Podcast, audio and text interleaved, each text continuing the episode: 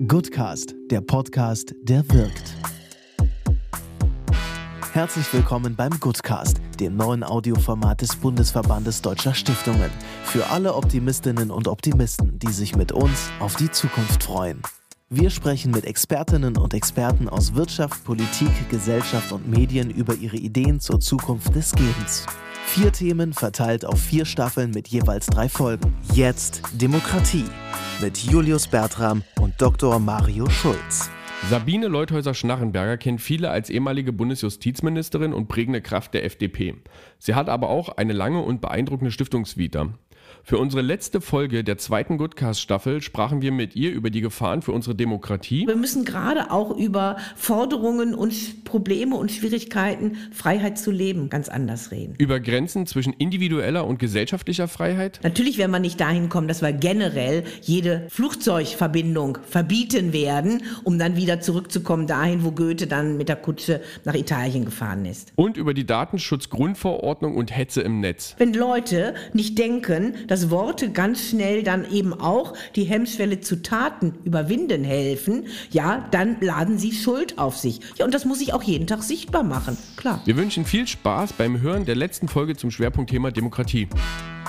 Frau Leuthäuser-Schnarrenberger, danke, dass Sie die Zeit für uns haben, dass Sie sich die Zeit nehmen, mit uns über unsere Demokratie zu sprechen. Dafür muss man sich Zeit nehmen, denn die ist ja nicht so selbstverständlich, dass sie von allein einfach sich immer weiterentwickelt. Genau, sehr wichtiges Thema, das wir äh, in zwei zurückliegenden Folgen sowohl mit Sosan Schäbli als auch mit ähm, Anne Räuvering schon beleuchtet haben, ähm, was sehr spannend war. Viele kennen sie als Bundesjustizministerin, als eine der prägenden Politikerinnen in der FDP. Wie sieht es mit Stiftung aus? Was ist Ihre Stiftungsvita? Meine Stiftungsvita ist auch ziemlich lang, denn ich bin einmal in der Theodor Heuss Haus Stiftung aktiv. Das ist ähm, die öffentliche Stiftung, die die Präsidenten eben haben. Dann bin ich in der Theodor Heuss Stiftung als private Organisation, die von Hildegard Hambrücher gegründet wurde. Ich bin in der Kopler Stiftung, eine Bürgerrechtsstiftung, äh, großer Anwalt gewesen. Da geht es also wirklich richtig, Demonstrationsfreiheit über alles. Und äh, dann in der politischen Stiftung Friedrich Naumann für die Freiheit. Immerhin vier, vier Stück. Das ist schon beeindruckend. Wir sind heute an einem besonderen Ort, direkt am Checkpoint Charlie in Berlin, im Haus der Stiftung. Machen wir doch mal den Check. Wie sieht es aus mit unserer Demokratie? In 70 Jahren hat sie sich, nachdem wir sie bekommen haben, schon gut entwickelt, ist auch, äh, denke ich, äh, schon stabil, aber unter Druck, eindeutig unter Druck geraten. Und wir merken jetzt, ich finde erstmals in den letzten Jahrzehnten, dass ähm, es eben auch Auffassungen gibt, die mit unseren demokratischen Selbstverständlichkeiten nicht so im Einklang stehen. Und von daher, man muss was tun. Von selbst läuft hier nichts mehr. In dieser Staffel fragen wir auch unsere Gäste immer nach dem Beziehungsstatus, und zwar zu unserer Demokratie. Wie würden Sie Ihren Beziehungsstatus beschreiben? Sind Sie Single, verliebt, in einer Beziehung, verheiratet? Es ist kompliziert. Getrennt würde ich jetzt mal bei Ihnen ausschließen übers Verliebte hinaus, verliebt ist ja immer so ein Anfangsstadium, dann wird das eine feste, feste Verbundenheit. Nichts wird uns trennen können. Sie haben eben schon rausgehoben, wie wichtig die Demokratie ist. Ähm, dieses Jahr ist 60, feiern wir 70 Jahre Grundgesetz und wir konnten feststellen, dass auf dem Stiftungstag, der vor ein paar Wochen war, auch die Stiftung sehr klar und deutlich sich positioniert haben, gezeigt haben, wie wichtig ähm, die Demokratie für ihre Arbeit ist. Sie waren auch vor Ort. Was haben Sie mitgenommen? Ich habe erstmal einen besonderen Eindruck mitgenommen. Ich habe mir nicht denken können, dass doch so viel Leben da war. Ich dachte, das ist so eine Inhouse-Veranstaltung, wo jeder ein bisschen was über seine eigene Stiftung erzählt und dann wieder nach Hause geht. Aber ich habe da wahnsinnige äh, gute Stimmung mitbekommen, auch ja Veranstaltungen, die sehr gut besucht werden. Also lebendiges Stiftungswesen von auch eben Könnern und Machern. Was würden Sie sagen, können Stiftungen noch mehr machen, um sich für Demokratie zu engagieren oder für das Grundgesetz? Natürlich kommt nicht so viel Öffentlichkeit, gerade zu so einem äh, Treffen, so einem Stiftungstag, auch wenn das Thema natürlich jeden eingeladen hat. Und manche ja, zahlen dann vielleicht auch nicht das, was man da auch zahlen muss, wenn man teilnimmt. Also ich denke, Stiftungen müssen alles tun, um eben möglichst mit ihren unglaublich tollen Projekten arbeiten, die sie haben, in die Öffentlichkeit zu kommen. Also nicht nur denken, ja, soziale Medien sind gut und wichtig, das ist heute schon ein Muss, sondern was kann man alles tun, damit man nach draußen in eine breite Öffentlichkeit dringen kann und das Alleridealste wäre natürlich selbst mit Part eines Diskurses ist, wo man auch als solcher identifiziert wird, als Stiftung. Wir beobachten auch, dass viele Stiftungen gerade beim Thema politisches Engagement sehr verunsichert sind. Also Hintergrund ist natürlich die Aberkennung der Gemeinnützigkeit des Vereins Attac oder auch äh, die Aberkennung der Gemeinnützigkeit des CDU-nahen Vereins CNETS. Wie politisch sollen, dürfen, können Stiftungen und andere NGOs eigentlich in unserer Gesellschaft sein? Also natürlich ist doch das, was man für sozialen Zusammenhalt, aber auch für Kunst, für Kultur, aber auch für politische Diskursfähigkeit oder aber auch zu ganz bestimmten Themen mit Historienbezug macht, immer auch politisch. Von daher ist diese Entscheidung wirklich ein Problem. Ich weiß es auch aus anderen Vereinigungen, eben zum Beispiel Transparency International, andere mehr. Ähm, und von daher denke ich, wenn die Unsicherheit nicht beseitigt werden kann, dass man mal klar definiert, was ist denn der Kernpunkt, dann muss man ans Gemeinnützigkeitsrecht ran. Gibt es überhaupt noch die Möglichkeit, ähm, gesellschaftliches Engagement nachzukommen ohne politische Dimension? Was ist denn politisch? Politisch ist doch, was Auswirkungen hat letztendlich auf mehrere Menschen in einer Gesellschaft, in einer Gemeinschaft. Und da mag man das nicht als politisch sehen, weil wir jetzt gerade vielleicht in dieser Sekunde nichts über Rechtsextremismus, über den Iran-Konflikt reden. Aber es ist natürlich politisch, wenn ich mich befasse mit sozialer Stellung der Einzelnen. Wie nimmt man Anerkennung wahr? Wie findet man sich selbst zurecht? Wo habe ich einen Bezug? Wie ist für mich Heimat vor Ort, lokal, mit dem Schützenverein, mit dem Kaninchenzüchterverein, wie auch immer? Das mutet nicht politisch an an, hat aber immer eine politische Konnotation. Im Osten stehen Landtagswahlen an und äh, man könnte das mit, einem, mit einer gewissen Skepsis kommen sehen. Was muss passieren, damit Journalisten hinterher nicht den Titel ihres Buches bemühen, Angst, Essen, Freiheit auf? Also ganz klar, es muss hinterher sichtbar werden, dass man äh, einer AfD, egal wie viel Prozente sie bekommen sollte und damit Mandate nicht in Regierungsverantwortung kommt und da alle anderen Parteien gefordert sind, äh, zu sehen, eine andere Mehrheit und sich dann eben auch mit anderen Inhalten, über die man sich im Konsens in wichtigen Themen auch verständigen kann, bildet. Das ist in meinen Augen das A und O, weil wenn sonst die äh, Rechten, Rechtsradikalen bis zum Teil Rechtsextremen, die im AfD-Umfeld ganz aktiv sind oder im rechten Flügel dort, äh, wirklich mit regieren würden, dann ist Angst ein Stück Freiheit auf. Der Buchtitel ist wirklich ein schönes Zitat von Fassbinders Film Angst essen Seele auf aus dem Jahr 1973. Wie würde eine Gesellschaft aussehen, die nicht angstgetrieben ist. Es wäre eine Gesellschaft, wo nicht ausgegrenzt wird, die natürlich auch ganz anders selbstbewusst mit Vielfalt, mit unterschiedlichen Wurzeln, mit unterschiedlichen Denken, mit unterschiedlichen Glaubensinhalten umgeht und nicht in Angst erstarrt vor etwas, was man für unbekannt hält äh, oder eine Religion, deren Dimension man meint nicht überschauen zu können und auch nicht kann, wie vielleicht den Islam, aber auch eben zum Beispiel eine Religion wie das Judentum, was bei uns immer noch leider viel zu stark zu äh, Stereotypen, Reflexen bis hin zu Antisemitismus führt. Das hätten wir in so einer Gesellschaft nicht. Ist sowas möglich oder ist das wirklich Utopie? Das ist, äh, ich sage jetzt mal ganz optimistisch, natürlich eine langfristige Vision. Die möchte ich gar nicht äh, aufgeben, aber ich glaube, das ist so nicht umzusetzen, weil einfach zu viel Unterschiedlichkeit dazu führt, dass ein gewisser Grundkonsens immer schwieriger zu erreichen ist, auch ohne dass wir jetzt Hetzer und Antreiber haben, die daraus ihr eigenes politisches Süppchen äh, eben kochen wollen. Also von daher ja doch ein Stück Utopie. Ich glaube, gerade wenn man von Visionen redet, ähm, zeigen uns ja die Jugendlichen, heute, heute ist ein Freitag, ja. ähm, jeden Freitag auf die Straße gehen, schon super gut, dass es wichtig ist, für Dinge zu kämpfen.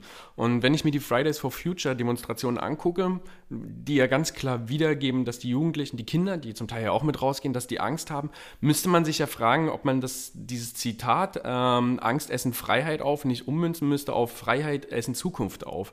Also ist es nicht so, dass wir mit unserem Konsum letztendlich die Zukunft unserer Kinder gefährden?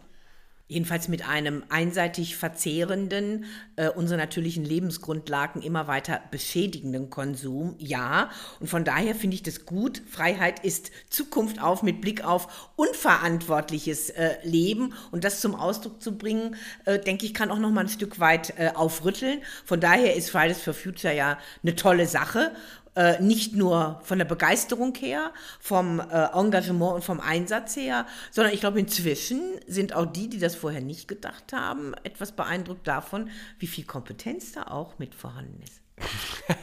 Das schlägt ganz fantastisch den Bogen zu einem Politiker, der ganz besonders gerne einen Porsche fährt, der an der Stelle ja auch die Kompetenz der Jugendlichen in Frage gestellt hat. Und äh, es schließt sich natürlich direkt die Frage an, müsste Politik nicht mehr regulieren? Wo sollten Grenzen gezogen werden zwischen individueller und gesellschaftlicher Freiheit? Natürlich schlägt mein Herz zunächst mal für die Selbstentfaltung, weil natürlich viele Menschen äh, auch schon durch ihr eigenes Verhalten sehr, sehr viel beitragen können, wenn sie denn eingegangene Ziele, Klimaschutzziele, konkret runtergebrochen auch auf unsere Gesellschaft kennen und auch teilen. Aber nur selbstgetrieben funktioniert natürlich eine plurale Gesellschaft nicht es würde ja ins Chaos enden und Liberale sind ja nun auch keine Chaoten. Ähm, von daher braucht man natürlich auch eine gewisse Regulierung. Was das zum Beispiel heißt im Bereich ähm, jetzt Umweltschutz, Klima, ja, Geschwindigkeitsbegrenzung ist immer so etwas, was einem als erstes einfällt. Ob man dann 130 sagt, Höchstgeschwindigkeit oder hat es nicht, die paar Kilometer, die man dann nochmal im Porsche dann aufs Gas tritt, sind sowieso sehr, sehr überschaubar. Aber das ist ja auch noch kein Gesamtkonzept. Von daher denke ich, liegt es wirklich daran, dass man natürlich sehr viel breiter auch politisch agieren muss. Mit Anreizen, das ist immer eine gute Sache.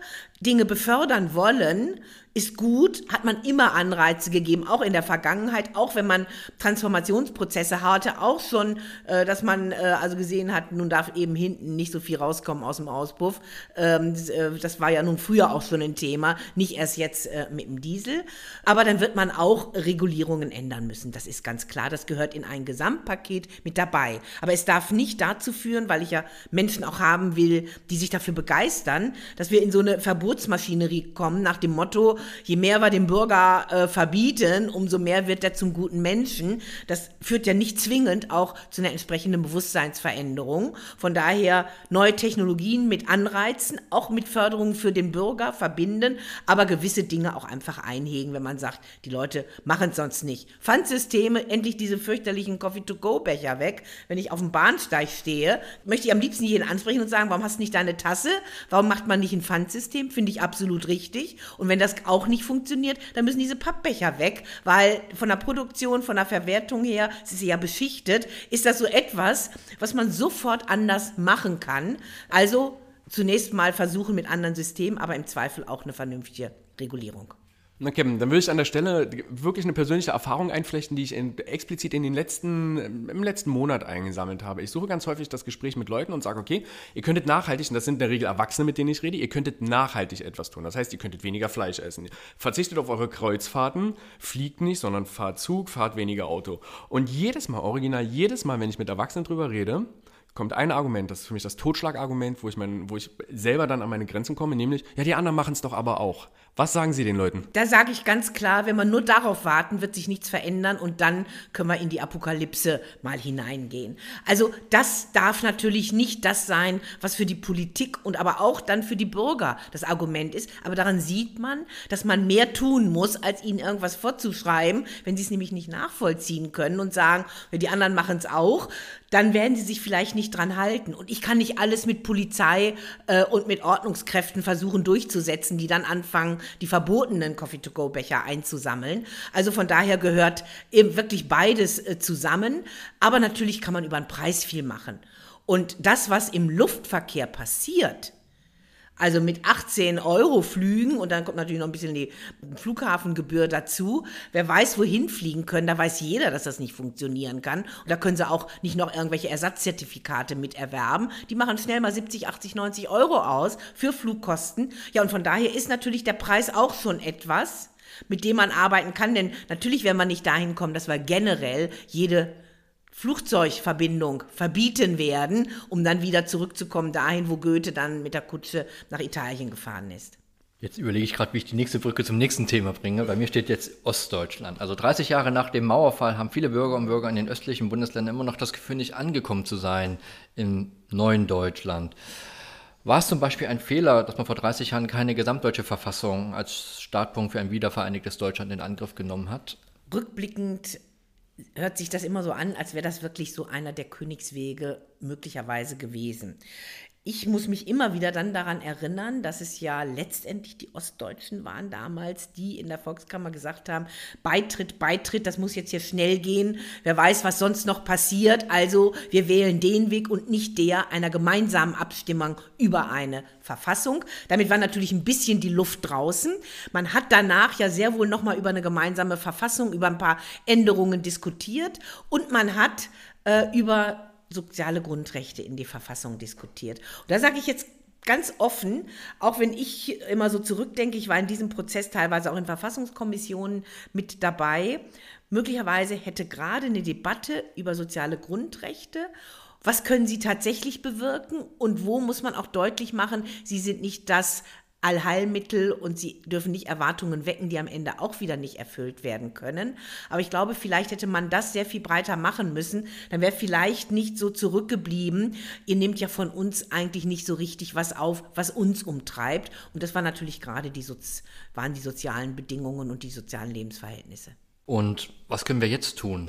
an dem Punkt, wo wir jetzt auch gerade sind. Wir können jetzt ja nicht wieder von vorne anfangen, sondern sind froh, dass wir 30 Jahre Einheit haben, wo ja auch für wirklich viele junge Generationen selbstverständlich ist, die arbeiten nicht nur überall in Deutschland. Ich wohne nun in Bayern, da haben wir eine Nähe natürlich gerade auch noch zu Sachsen, ging ja direkt die Grenze lang. Also das ist ja ganz selbstverständlich in ganz vielen Bereichen.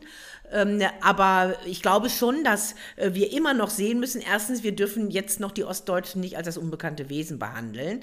Nicht auch so, ohne es auszusprechen, sagen, ohne euch hätten wir vielleicht nicht so doch eine ganz kritische Haltung zu Flüchtlingen, zu Migranten, zum Rechtsextremismus, dass man genau das nicht tut, weil es nicht stimmt, äh, aber weil vielleicht da natürlich auch eine gewisse Haltung einfach da ist, weil man sich schneller überfordert fühlt, weil man eben nicht hat lernen können, wie ich eben mit unterschiedlicher Herkunft, unterschiedlicher Ethnie, mit ganz anderen Erwartungshaltungen eben auch an ein äh, gesellschaftliches Leben umgehe. Und von daher glaube ich, müssen wir auch sehen, dass wir auf Augenhöhe eben auch einen Diskurs haben, auch Dinge dort noch vermitteln, richtig pointiert, was eben mit zu einer lebendigen Demokratie gehört. Und von daher darf man jetzt nicht verschämt über Freiheit reden, so nach dem Motto, Freiheit ist so schwierig, hat es euch auch nicht gebracht, jetzt reden wir ausschließlich nur noch über Rente der Zukunft.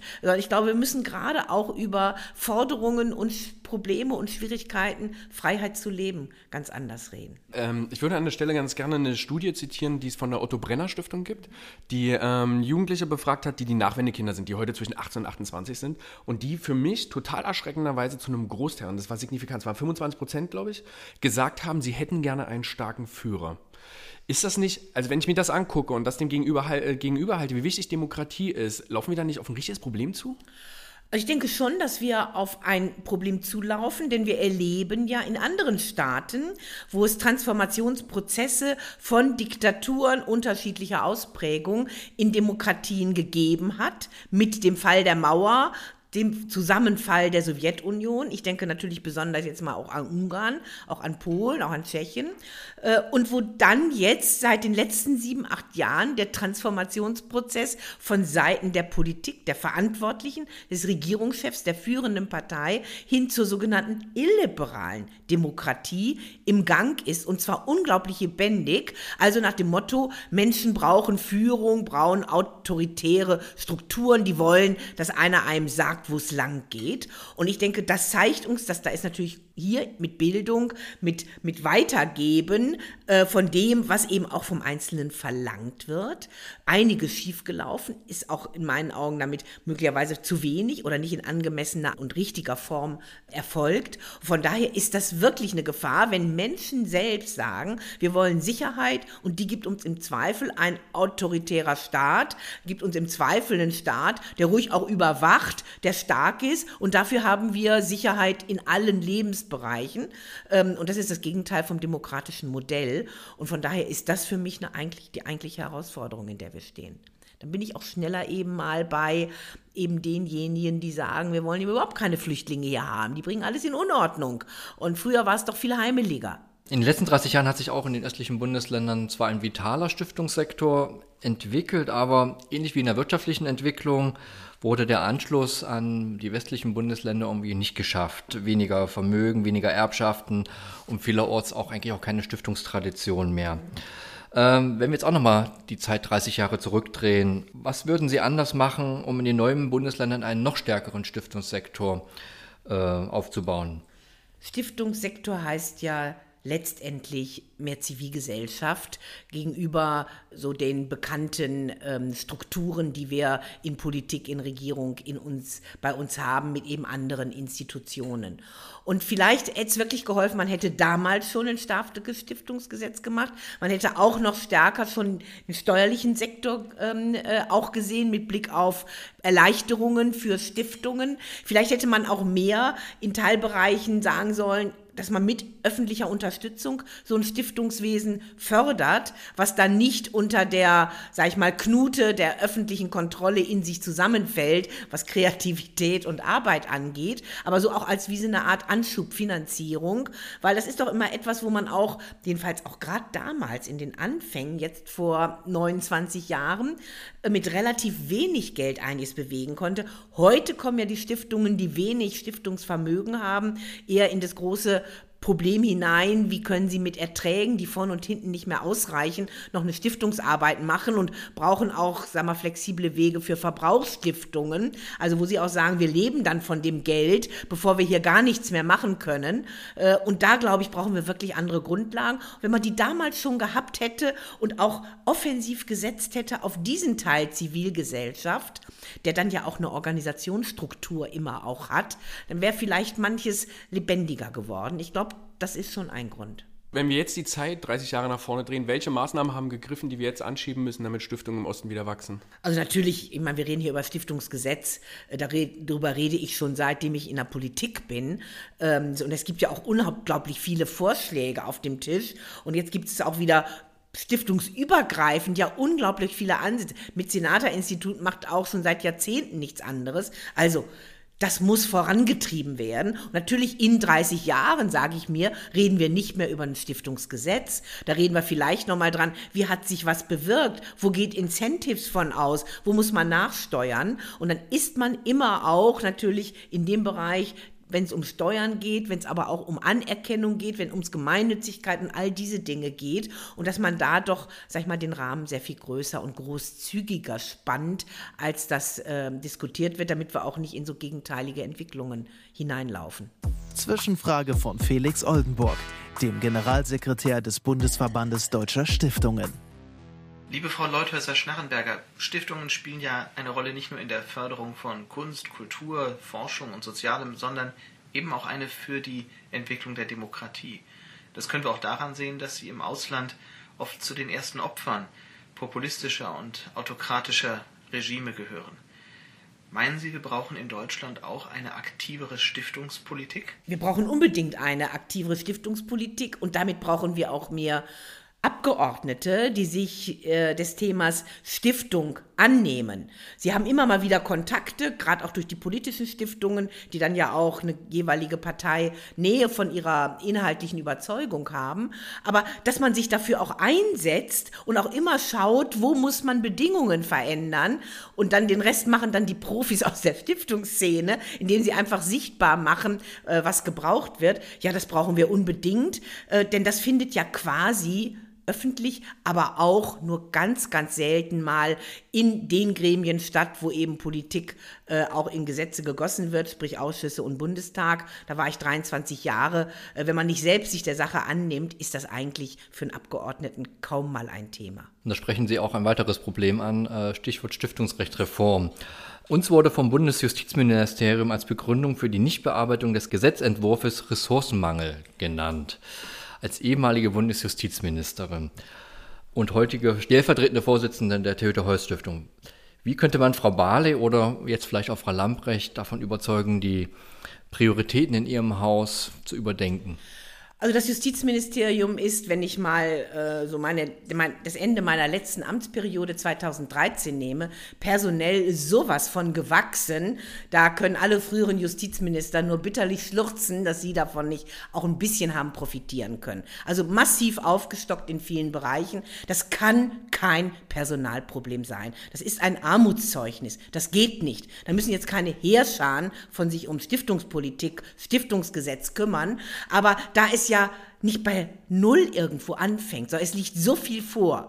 Ich kann eine Gesprächsrunde machen mit dem Verantwortlichen im Ministerium, mit den Vertretern aus den Stiftungen, auch mit übergeordneten Bundesverband äh, der Stiftungen, um da um die Kernpunkte und wie man am besten vorgeht, sich zu verständigen. Und dann wird viel zusammengetragen. Da muss man nicht neu anfangen, ganzes Gesetz jetzt im Kämmerlein ein Jahr lang zu formulieren. Also von daher ist das für mich wirklich keine Antwort. Das kann nicht sein. Ich denke, Frau Lambrecht kennt sich gut aus in der Rechts- und Innenpolitik.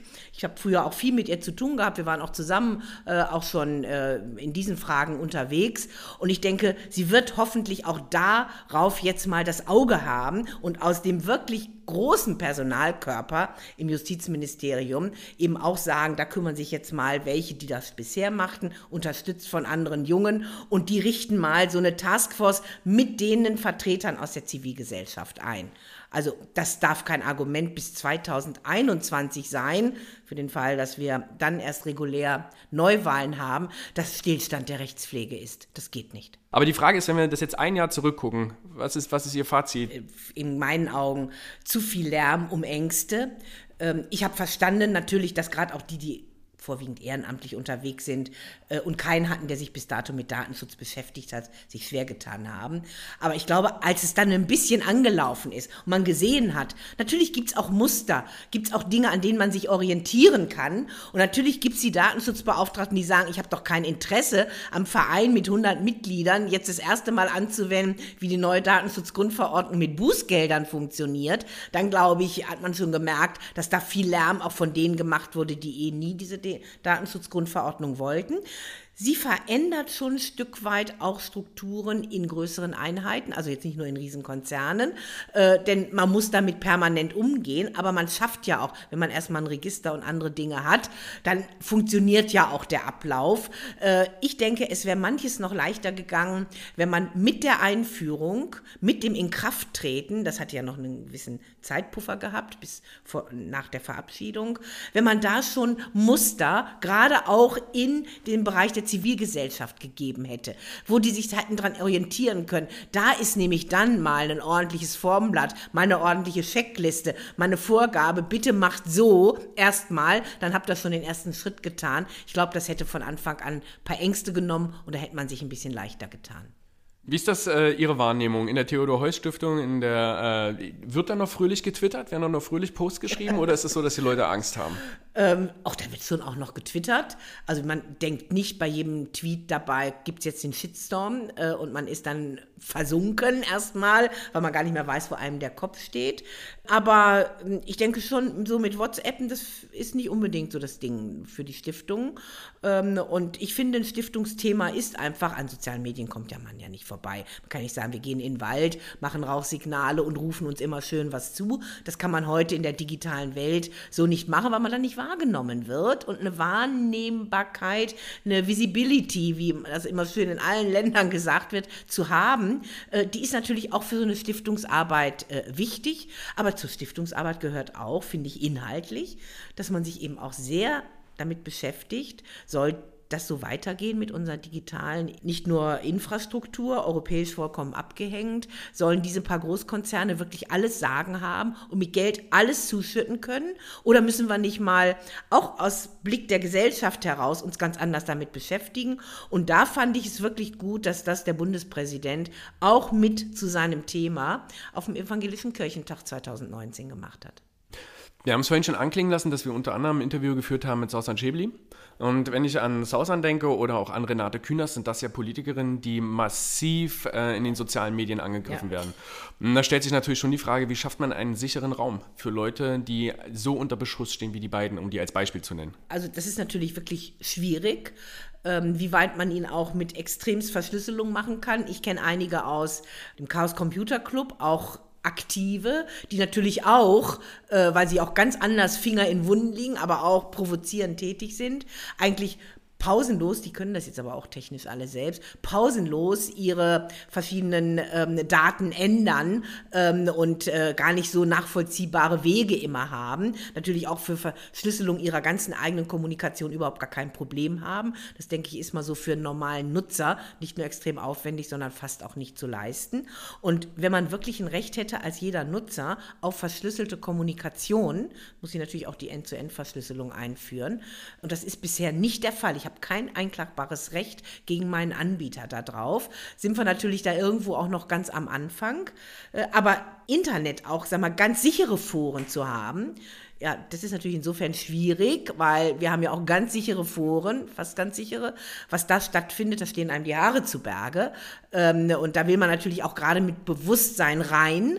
Ähm, und von daher müssen wir uns mit der Plattformverantwortlichkeit, um mal dieses allgemeine Schlagwort zu nehmen, noch viel intensiver beschäftigen. Das kann nicht sein, dass marktbeherrschende fünf Konzerne, die damit ihr Geld machen, auch mit einer Werbung, mit Geld machen, auch von denen, die nichts anderes im Sinn haben, als hier, sage ich mal, unsere demokratischen Grundstrukturen auszulöschen, dass das so weitergeht. Und deshalb ähm, setze ich auch sehr darauf, dass ähm, man denen doch noch mal ein bisschen anders zu Leibe rückt nur so als radikale Idee. Ich kann mich erinnern, Renate Künast ist dann den Weg gegangen, dass sie am Ende die Leute einfach persönlich aufgesucht das war hat. Toll. Ich habe das, da fand ich, habe ich sie bewundert, weil dann Angesicht zu Angesicht wurden die ja mit einmal manchmal so groß, also sehr klein mit tut, aber manche haben dann auch gesagt, super, ich wollte sie eh schon nochmal rausbrüllen. Also ich fand das sehr mutig. Das schaffen sie ja nur gar nicht, wenn sie ganz, ganz viele äh, einmal letztendlich Absender haben, die sie auch zum Teil nicht identifizieren können. Aber das generell zu machen, was ja auch andere, Dunja Halali ja auch macht äh, und auch andere mehr, das finde ich wirklich hervorragend. Aber so als Idee für eine Stiftung vielleicht äh, habe ich gerade im Kopf, was wäre denn einfach mit einer Plattform, um solche Leute öffentlich am Pranger zu stellen? Nur so Ihre Einordnung als Juristin. Ja, beim Pranger, da läuft es immer so ein bisschen kalten Rücken runter, weil das ja auch in Amerika quasi zum Standard der Politik gehört, was natürlich noch das anheizt, weil dann stellen eben andere noch viel stärker einen auch selbst an Pranger, weil das geht ja immer dann auch mit Reaktion. Ähm, aber sichtbar machen, ja auch ansprechen, ist ja die Frage, ist das dann der Pranger oder hat das eine Form von Sprache, die noch nicht eine ist, die wirklich nur auch sich auf die Ebene der verächtlich machender und beleidigender begibt? Das glaube ich ist nicht die Antwort, die wir auch meinen. Aber das ganz anders sichtbar machen, auch ansprechen, ja klar. Deshalb habe ich auch ganz gezielt angesprochen, das, was Frau Steinbach getwittert hat, mit Blick auf Flüchtlinge, auch das, was der Kassener Oberbürgermeister gesagt hat. Und jetzt ist sie tief bestürzt über seinen Tod. Wenn Leute nicht denken, dass Worte ganz schnell dann eben auch die Hemmschwelle zu Taten überwinden helfen, ja, dann laden sie Schuld auf sich. Ja, und das muss ich auch jeden Tag sichtbar machen, klar. Die schnellen fünf. Quote oder Selbstverpflichtung? Ähm, Quote. Schwarze oder grüne Null? Ich bin überhaupt gegen Nullen. Nicht regieren oder falsch regieren? Ja, gut regieren. Logisch. WhatsApp oder Telegram? Also wenn schon Telegram. Profis oder engagierte Schüler? Ja, engagierte Schüler, ganz klar. Profis findet man immer noch irgendwo. Wir haben ja am Anfang schon ganz kurz über Ihre umfangreiche Stiftervita gesprochen. Wo kann man mehr gestalten? In Stiftung oder in der Politik? Also von meiner Erfahrung her natürlich in der Politik. In der Politik wenn ich das auch verbinde damit, dass man sagt, äh, man will sich äh, dann auch in einer Partei engagieren, die auch im Parlament ist. Außerparlamentarisch können sie relativ wenig bewegen. Wenn sie aber mal die Chance haben, auch in Führungspositionen zu kommen in der Politik, dann sind das Aufträge zur Gestaltung. Äh, also von daher bin ich da vielleicht eher wenn man es negativ ausdrückt, im Elite-Denken behaftet. Aber das ist auch mein Blick auf die Realität. Aber zivilgesellschaftlich und damit auch politisch da können in meinen Augen Stiftungen Unglaubliches bewegen. Äh, und von daher ist wichtig, finde ich, dass man beide auch Bereiche sieht. Und finde ich auch die, die mal professionell Berufspolitik gemacht haben, die ist ja immer begrenzt, vier Jahre. Manche machen es länger, manche machen es ewig, viele machen es wirklich kürzer. Äh, und dann auch die anderen Felder sieht. Also dann kann man in, gerade in der Stiftungs, im Stiftungsbereich viel Politik machen. Als parteinahe Stiftung setze ich die Naumann Stiftung im Besonderen für Stärkung unserer Demokratie im In- und Ausland ein. Mit Blick auf die zunehmende Polarisierung im Inland, was haben auch parteinahe Stiftungen in Sachen Demokratieförderung in den letzten Jahren übersehen oder falsch gemacht? erstmal hat man, glaube ich, das Thema gar nicht so als das wichtige Thema gesehen, wie es heute, wie es jetzt seit einigen Jahren wirklich unbestritten es geworden ist. Äh, da hat man gedacht, Mensch, jetzt sind wir 60 Jahre lang äh, Grundgesetz und äh, eine verfasste Demokratie und ein Rechtsstaat und eine Unabhängigkeit Justiz und Grundrechte und ein Verfassungsgericht, das immer wieder auch darüber wacht. Äh, und da, glaube ich, ist ähm, das nicht ausreichend ähm, auch in den Mittelpunkt genommen worden. Aber ich glaube, es ist auch einfach der Blick auf Rechtsextremismus nicht ausgeprägt genug gewesen und immer dieses Relativieren, dass man, wenn man Rechtsextremismus gesagt hat, im selben Atemzug sofort, bevor man aussprechen konnte, Linksextremismus sagen musste. Das hat doch gezeigt, dass man da einfach nicht, sag ich mal, auch genug den Fokus drauf gerichtet hat. Und jetzt, jetzt haben wir eben doch ein Ausbreiten, aber auch damit ein Sichtbarwerden eines gewalttätigen, gewaltbereiten Rechtsextremismus, der, glaube ich, alle Vorstellungen sprengt und da liegen Versäumnisse. Ähm, richten wir auch den Blick ins Ausland von Parteienlandstiftung. Dort wird die Arbeit ja auch kritisch gesehen. Sehr, ja. Für mich die Frage, kann man Demokratie exportieren, was ja der Auftrag von Parteienlandstiftung Auf alle Fälle ist. die Vorstellungen, das, was zur Demokratie dazugehört. Natürlich muss ich die im Ausland vertreten. Das ist auch keine Einmischung in innere Angelegenheiten, äh, wenn man über Alternativen redet. Aber für viele ist ja gar nicht vorstellbar, dass es zu einer amtierenden Politik, Regierung eines Systems auch eine Alternative gibt, ohne dass ich damit Feind des Landes dann gleich äh, werde. Aber exportieren in dem Sinne, ich stülpe euch da jetzt mal Demokratie über, wir schaffen ein paar Institutionen, wir machen ein bisschen Ausbildung für Richter und so weiter und dann haben wir die Demokratie da und wir ziehen wie ein Wanderzirkus ins nächste autoritär regierte Land. Das funktioniert nicht. Und umgekehrt, äh, wie schützen wir uns in Deutschland vor antidemokratischen Exporten von Akteuren aus dem Ausland? Ja, indem wir einmal nicht blind sind, nicht blöd sind, indem wir natürlich genau sehen, wenn die kommen und auch legal ins Land kommen. Es kommen ja auch nicht alles Feinde her, die waren schon immer Feinde, sondern entwickeln sich vielleicht auch zu welchen. Dann muss man da auch, wenn sie jedenfalls gegen unsere freiheitlich-demokratische Grundordnung arbeiten, der Begriff musste jetzt auch noch einmal sein, dann sind sie natürlich im Fokus. Ja klar, wozu haben wir denn zig Institutionen, in meinen Augen viel zu viel, in Bereichen, die sich mit Beobachtung, Kontrolle aufmerksam machen, gerade feindlicher Strömungen, rechtsextremer Strömungen zu beschäftigen haben, aber auch von Dschihadisten und anderen religiös Motivierte. Ja, dazu brauchen wir funktionierende Einheiten, nämlich das macht dann auch eine wehrhafte Demokratie aus. Es gibt eine Frage, die ich allen Interviewgästen stelle, und das ist die eine Million Euro Frage. Wenn ich Ihnen jetzt eine Million Euro auf den Tisch stelle, was stellen Sie damit an? Äh, mit der 1 Million Euro ähm, stärke ich sofort nicht nur Fridays for Future, sondern würde ich sagen Monday, Tuesday, Wednesday äh, for Future. Also viel mehr und deutlich machen, dass Freiheit eben nicht Zukunft auf ist. Und das würde ich mal richtig promoten. Das war ein schöner Schlusssatz. Danke, dass Sie sich die Zeit genommen haben. Ja, vielen Gerne, Dank auch von meiner Dank. Seite. Das war die letzte Folge der zweiten Goodcast-Staffel zum Schwerpunktthema Demokratie mit Sabine Leuthäuser-Schnarrenberger. Wir hoffen, es hat Ihnen gut gefallen. Lassen Sie es sich gut gehen und bis bald.